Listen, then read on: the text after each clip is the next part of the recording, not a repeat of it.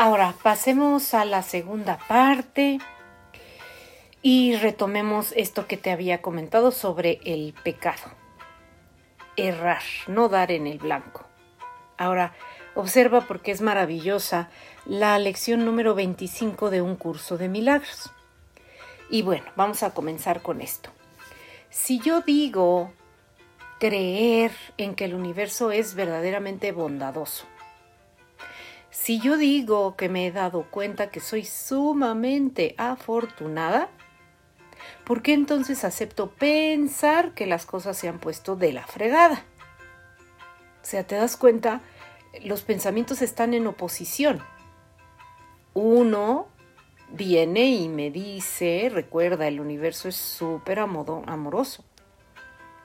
Nota, nota todo lo que tienes, eh, observa la totalidad de tu vida y date cuenta cuán afortunada eres. Y en ese momento digo, ay, qué rico y siento hermoso y entonces gratitud eterna.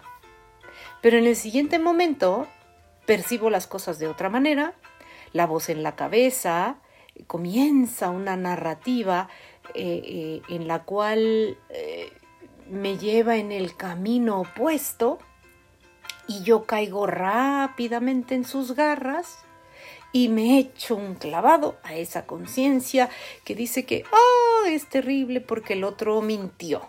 Es terrible porque seguramente el otro está haciendo de las suyas.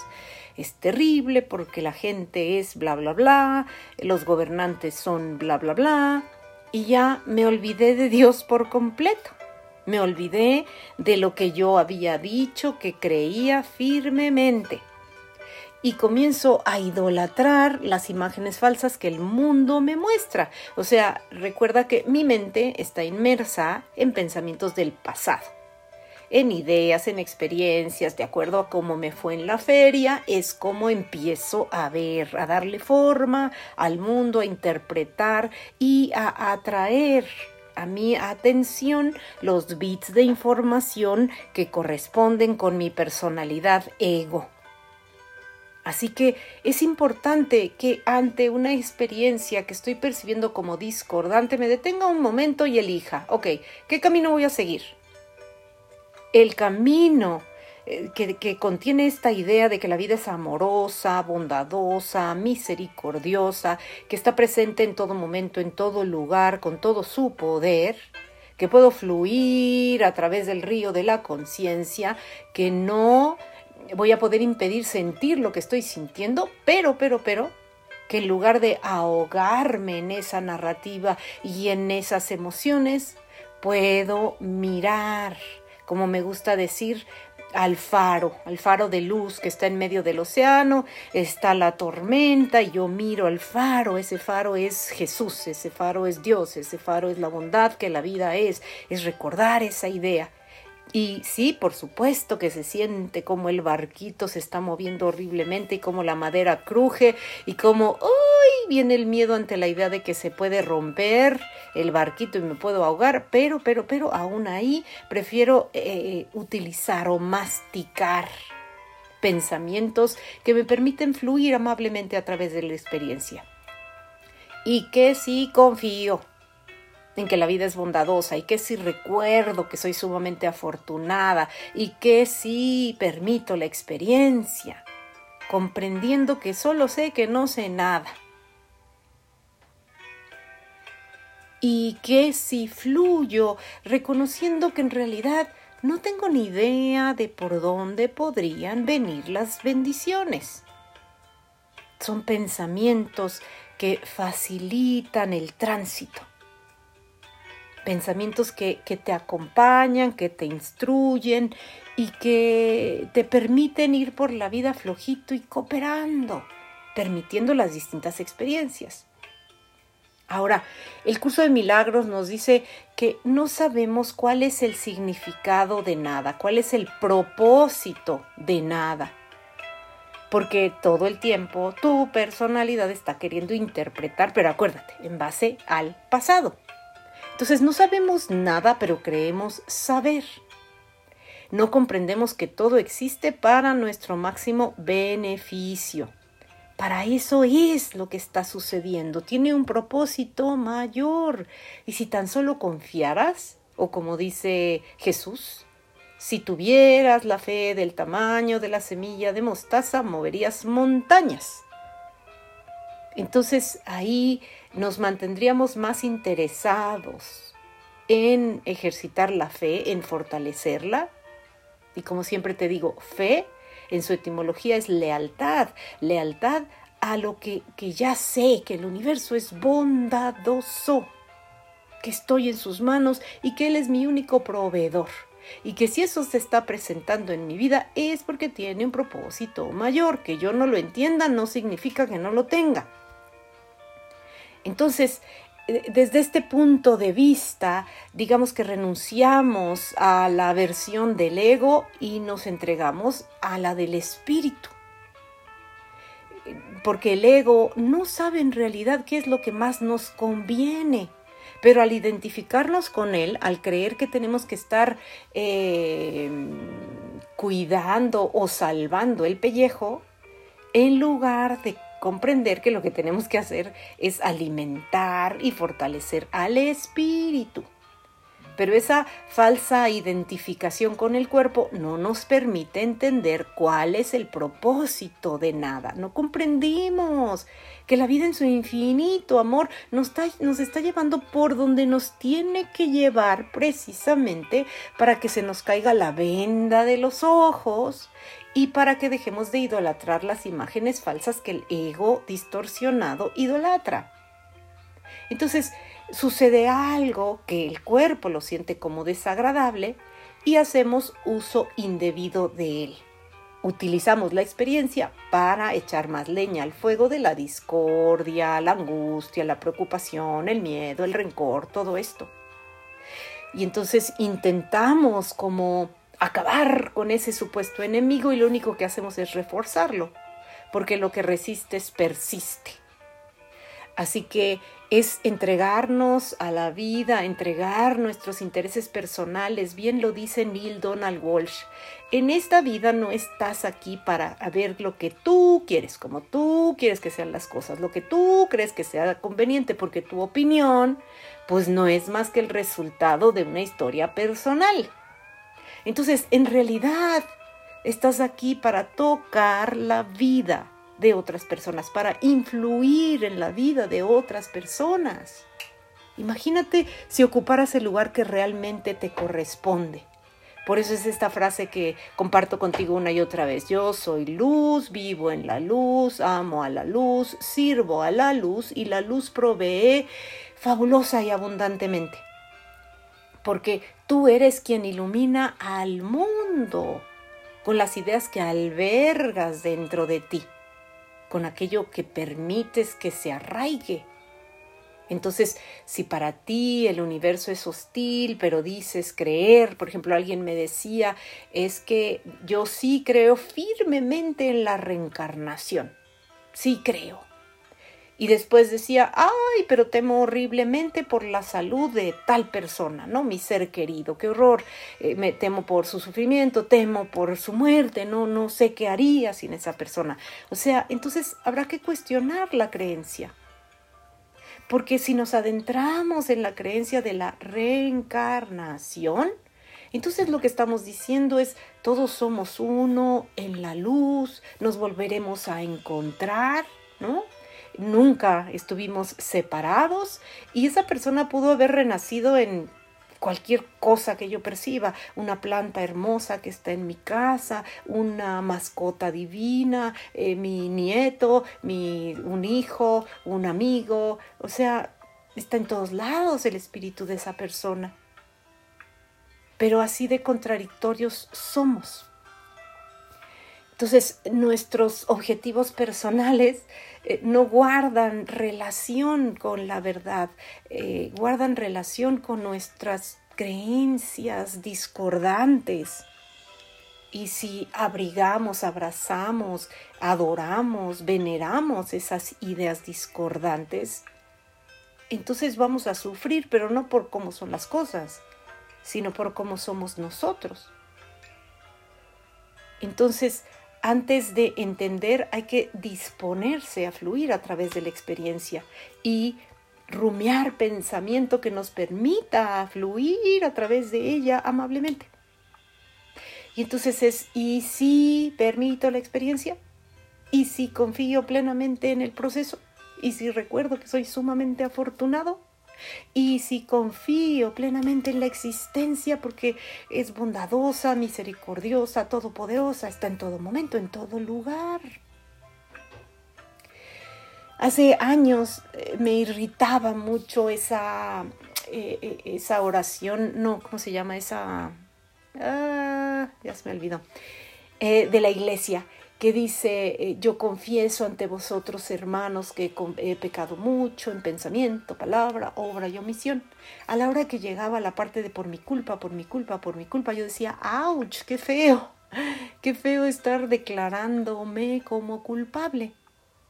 Pero si te adentras, si te echas un calabado al verdadero entendimiento de esa declaración, pues lo que estás haciendo es verdaderamente responsabilizarte por albergar creencias discordantes por estar dividido. Por un lado decir creo en Dios, Él es mi único proveedor, me ama incondicionalmente y por el otro, ah, es que fulano me hizo esto y me hizo el otro y yo no debía haber hecho lo demás y yo no debería de ser como soy porque soy un flojo, soy un egoísta y entonces, y claro, esta persona tiene razón porque yo actué súper mal o eh, no, yo no puedo aguantar y no puedo querer, querer a tal persona que hace cosas espantosas.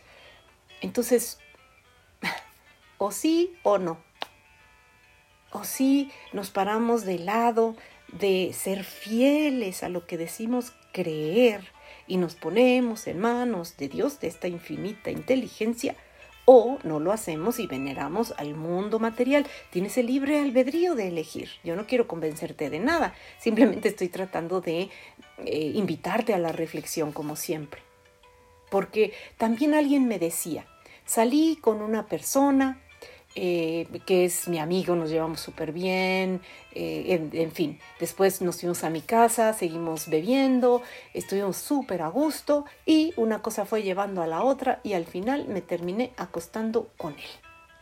Chin, o sea, ya en la mañana me arrepentí porque, ¡ah! ¿Qué hice? ¿No? O sea, no, no era esa eh, eh, eh, la intención o el deseo, pero pues ya me había tomado mis copitas y entonces la carne es débil y pues caí en la tentación. Y entonces ahora me arrepiento. ¿Por qué? Porque veo a esa persona como muy insistente, quiere una relación conmigo, pero pues yo no quiero una relación.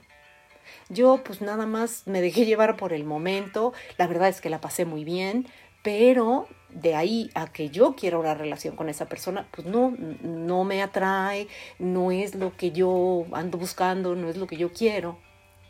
Y entonces esta persona insiste en, oye, pero es que nos llevamos muy bien, oye, pero es que le pasamos muy bien, oye, pero es que hasta en la cama nos fue bien, oye, pero ¿por qué no? ¿Por qué no quieres? ¿Por qué no quieres? Y yo noto que sí quieres, pero lo que pasa es que tienes miedo y lo que pasa es que no te das permiso, y pero yo veo que tú sí tienes ganas, solo que no te, ahora sí que no, no permites y no eh, fluyes a través de la experiencia y no te das el chance de estar conmigo. Y dice, ya se lo expliqué 20 veces, pues no es de mala onda, me cae súper bien, pero de eso a ser pareja, pues no, no quiero eso. Y entonces, en ese momento eh, eh, pensaba yo, ¿cuántas veces no somos así con la vida? La vida nos dice, no es por ahí, ya sea con una persona, con un trabajo, ya sea cuando necesitamos o sentimos que necesitamos dinero y no lo tenemos, y seguimos insistiendo por esa puerta, por ese lugar. Sí, sí, sí, yo sé que por aquí, yo sé, yo sé, yo creo que ya lo estoy visualizando, ya me vi, ya me vi, por ahí viene, por ahí viene. Y, y la vida nos está diciendo, no, te juro que no es por aquí, por esta puerta, esta puerta no es para ti. Tú viste entrar por esta puerta a Juanito Pérez y Juanito Pérez, bueno, entró por esta puerta, pero esta puerta no es para ti porque yo vida tengo otro plan para ti. Tengo dispuesto algo distinto para ti. Confía en mí. No, simplemente quiero que sigas tu propio camino. tu propia conciencia, no quiero que te sigas comparando con los demás, quiero que aquí y ahora confíes en mí y te voy a llevar por donde a ti te corresponde.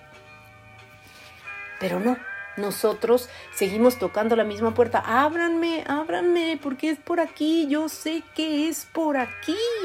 Nada más que no me he dado el chance, o esta otra persona no se ha dado el chance, o la empresa no quiere darse el chance, o el banco no quiere darse el chance de apoyarme. O sea, estamos como mosca en parabrisas, chocando y chocando contra el cristal, sin comprender que no sabemos nada y que simplemente estamos idolatrando ideas que nos mantienen como atorados en el mismo lugar. Pero hay un propósito mayor en cada cosa que sucede. Entonces, eh, dice la lección 25 del curso de milagros. Por ejemplo, tú entiendes el propósito de un teléfono. El propósito de un teléfono es hablar con alguien que no se encuentra físicamente en tu proximidad inmediata. Pero lo que no comprendes es para qué quieres tú ponerte en contacto con esa persona. ¿No? Y eso es lo que hace que tu contacto con él sea o no significativo. Ahí está, tenemos en nuestras manos un teléfono. Sabemos para qué es el teléfono, ¿no? En la actualidad para enviar mensajes, recibir mensajes, hacer llamadas, guardar información, o sea, eso sabemos. Pero lo que no comprendemos verdaderamente es por qué. ¿Por qué queremos recibir ese mensaje? ¿Por qué queremos enviar ese mensaje? ¿Por qué? Porque nos sentimos vacíos, porque nos sentimos solos, porque sentimos que no somos suficientes, porque creemos necesitar que el otro nos envíe un mensaje, que el otro salga con nosotros, que el otro nos venga a, a llenar el vacío existencial que nosotros tenemos y nos enojamos con el otro. ¿Cómo puede ser de esa manera? Qué poca abuela. ¿Por qué saliste con tal persona y no conmigo? Te prefiero infeliz conmigo que feliz con alguien más. Pero ven tú y llena este vacío. Y si te quedas aquí, ya me aburriste, ya me hartaste. No estás llenando mi vacío. Haz, haz otra cosa, piensa en otra cosa, negociemos otra cosa porque estás fallando y no estás viniendo a, completarme a mí como yo necesito que me completes. En lugar de estar ahí de verdad conscientes de que estamos aquí para tocar la vida de otras personas. ¿Cómo toco yo la vida de otra persona? Cuando le digo, ya te dije que me mandes mensaje porque eso es importante para mí, que si no nos vemos no importa, pero asegúrate de mandarme un mensaje y no me lo mandas, ¿qué te quita? Pareciera que no te importa. ¿Cómo estoy tocando yo la vida de esa persona? Se lo diga o no se lo diga cuando estoy en casa y en mi pasado hubo una cuestión, por ejemplo, de infidelidad o de abandono. Quizá mi madre eh, se, enamoró de alguien más, se fue, hizo una familia y entonces el discurso fue que abandonó a mi padre y que me abandonó a mí. Y una vez que traigo esa herida de dolor, ese miedo, esa idea de que no soy suficientemente digno para ser amado, acompañado, cuidado, lo que sea, porque quizá me cuidó mi padre, mi tía, mi abuela, eh, no sé, varias personas, pero no va a ser suficiente porque la herida va a estar ahí proyectada sobre esa madre que se fue. Entonces existe la posibilidad de la pérdida. Ya una vez que caí en ese engaño, voy a ir por la vida temiendo que eso vuelva a suceder. Y cualquier señal va a ser buena para que yo la utilice para alimentar el fuego de la discordia. Y entonces en cuanto mi pareja no me mande mensaje, en cuanto eh, mi pareja salga con sus amigos, en cuanto vaya a cenar con una amiga, o sea, en cuanto trabaje con mujeres en su oficina, en cuanto lo que sea. Mi conciencia va a estar buscando, buscando, buscando, buscando, eh, ¿cómo se dice? Pruebas pruebas de que lo que yo he creído es verdad, que es posible perder el amor, que es posible que me vean la cara, que es posible ser engañada, que es posible que el otro mienta. Y una vez que idolatro y venero esas posibilidades, entonces me echo un chapuzón en esa conciencia. Y esa conciencia empieza a fluir, a fluir y a permitirme percibir precisamente aquello en lo que yo muestro tanto interés inconscientemente.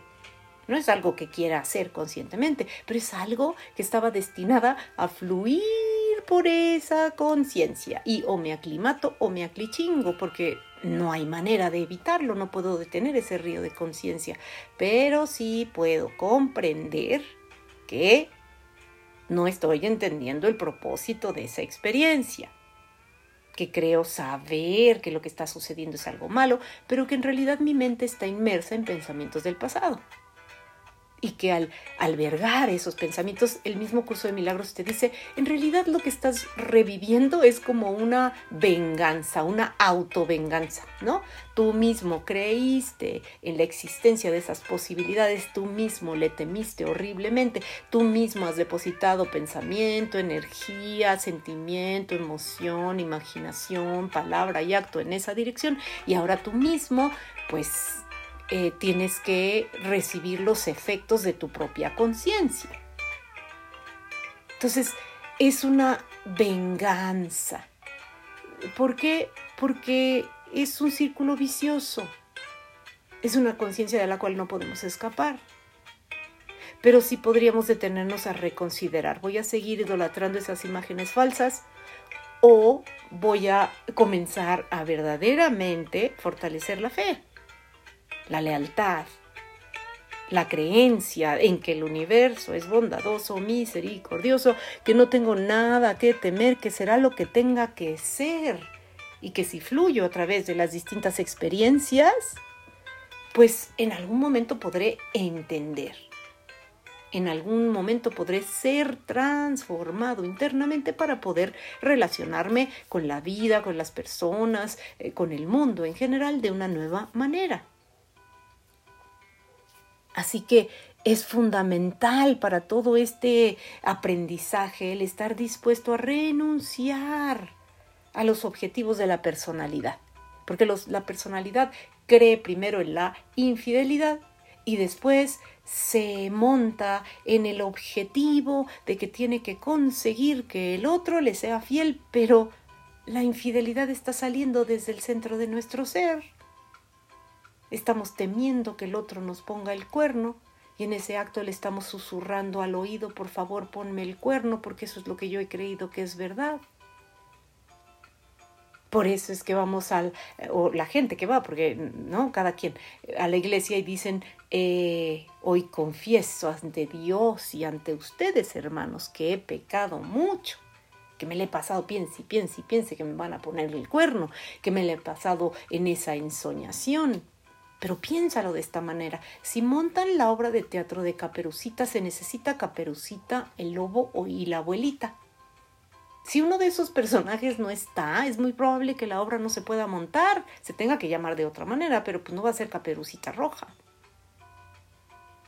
Entonces, es importante, si tú no te prestas a jugar el papel protagónico de la obra, pues no va a haber obra, al menos no en tu vida, en tu mundo y en tus asuntos o no vas a creer en la obra, sino vas a saber que tienes que atravesar esa obra, pero que solo es una obra. ¿No? Y entonces, en lugar de calificar las cosas como bueno o malo, porque nos han dicho eso, Adán y Eva quedaron expulsados del paraíso porque comieron del fruto del árbol de conocimiento. Entonces, en cuanto yo miro que mi pareja sale a cenar con una amiga, inmediatamente siento ese, ese sentir, ese ser eh, bajo el cual he vivido, con el cual estoy identificado, e inmediatamente, en base a mi historia, voy a imaginar, seguro ya me puso el cuerno, seguro está con ella, seguro está interesada, seguro me está engañando. En ese acto, ya soy caperucita roja, el lobo feroz ya está ahí cenando, no con la abuelita, pero, pero sí haciendo de las suyas. Y entonces, eh, yo yo estoy participando en esa obra de, teatro con el miedo. El miedo eh, le echa más carbón al fuego del resentimiento, la inseguridad y todo lo que ya traigo cargando generacionalmente. En cambio, si noto eso, siento horrible y entonces eh, eh, me, poso o me detengo un instante, me, me siento y respiro y me digo a mí mismo, a ver, a ver, a ver, a ver, no te dejes arrastrar horriblemente por esa conciencia. No dejes que tu mente se revuelque o se regodee en pensamientos del pasado. Regresa aquí y ahora. Aquí y ahora no está él, no está ella, aquí y ahora estás tú en Dios y con Dios. Mira, mira, mira a Dios. Mantén en tu mente a esta infinita inteligencia bondadosa, misericordiosa y en ese instante dile de todo corazón, amada presencia, no permitas que este profundo sentimiento incite a esas personas a pecar. Ahí está, a acometer el mismo error que yo estoy cometiendo.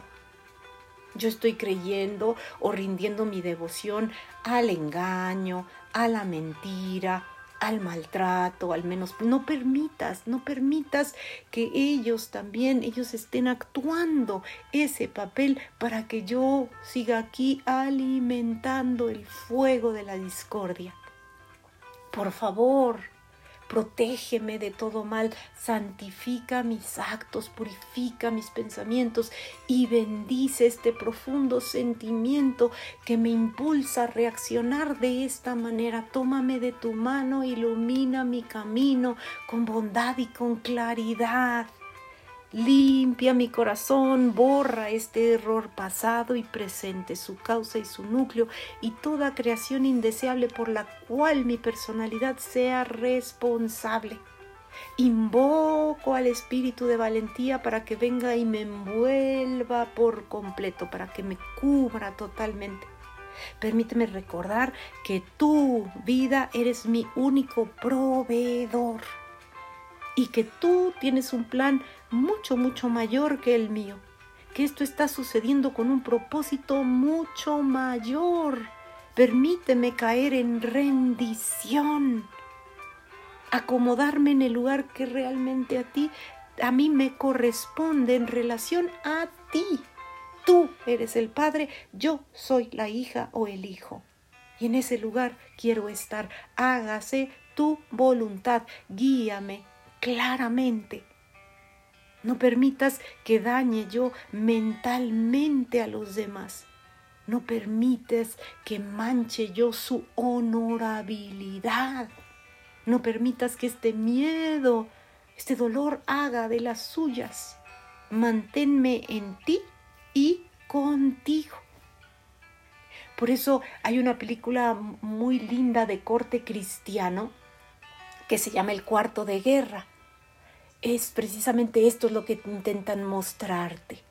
Eh, por supuesto que está visto desde el punto de vista cristiano, pero si te abres a permitir la enseñanza, te darás cuenta que la mujer lo que está intentando ahí es no irse como hilo de media a pensar que tal persona es el villano de su historia y ella es la víctima, sino está pidiendo, orando, para que ella no continúe siendo la misma y ella, al ser transformada por el amor, pueda percibir a los demás de una manera completamente nueva.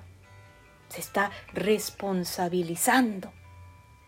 Así que una y otra vez hay que repetir estas ideas y si fluye a través de la experiencia y se eh, permito la experiencia porque en realidad no entiendo el propósito de esto que está sucediendo. No lo entiendo verdaderamente. Intento y doy el primer paso al tratar de fluir y permitir, al pedir a la Suprema Inteligencia que no permita que yo siga echando más leña al fuego. Ya ahí estoy siendo transformada, me estoy convirtiendo en otra persona completamente diferente. Estoy aquí para tocar la vida de otras personas de manera completamente diferente en lugar de colocarlos en el lugar de los culpables, los pecadores, los estoy liberando al liberarme yo de lo que he creído que es verdad, al eh, ofrendar esto que siento a la vida, porque bien te dice, y no me acuerdo si es Osho o quien, eh, haz de cada palabra una oración y de cada acto una ofrenda. ofrenda. Esto es la llamada mentalidad recta.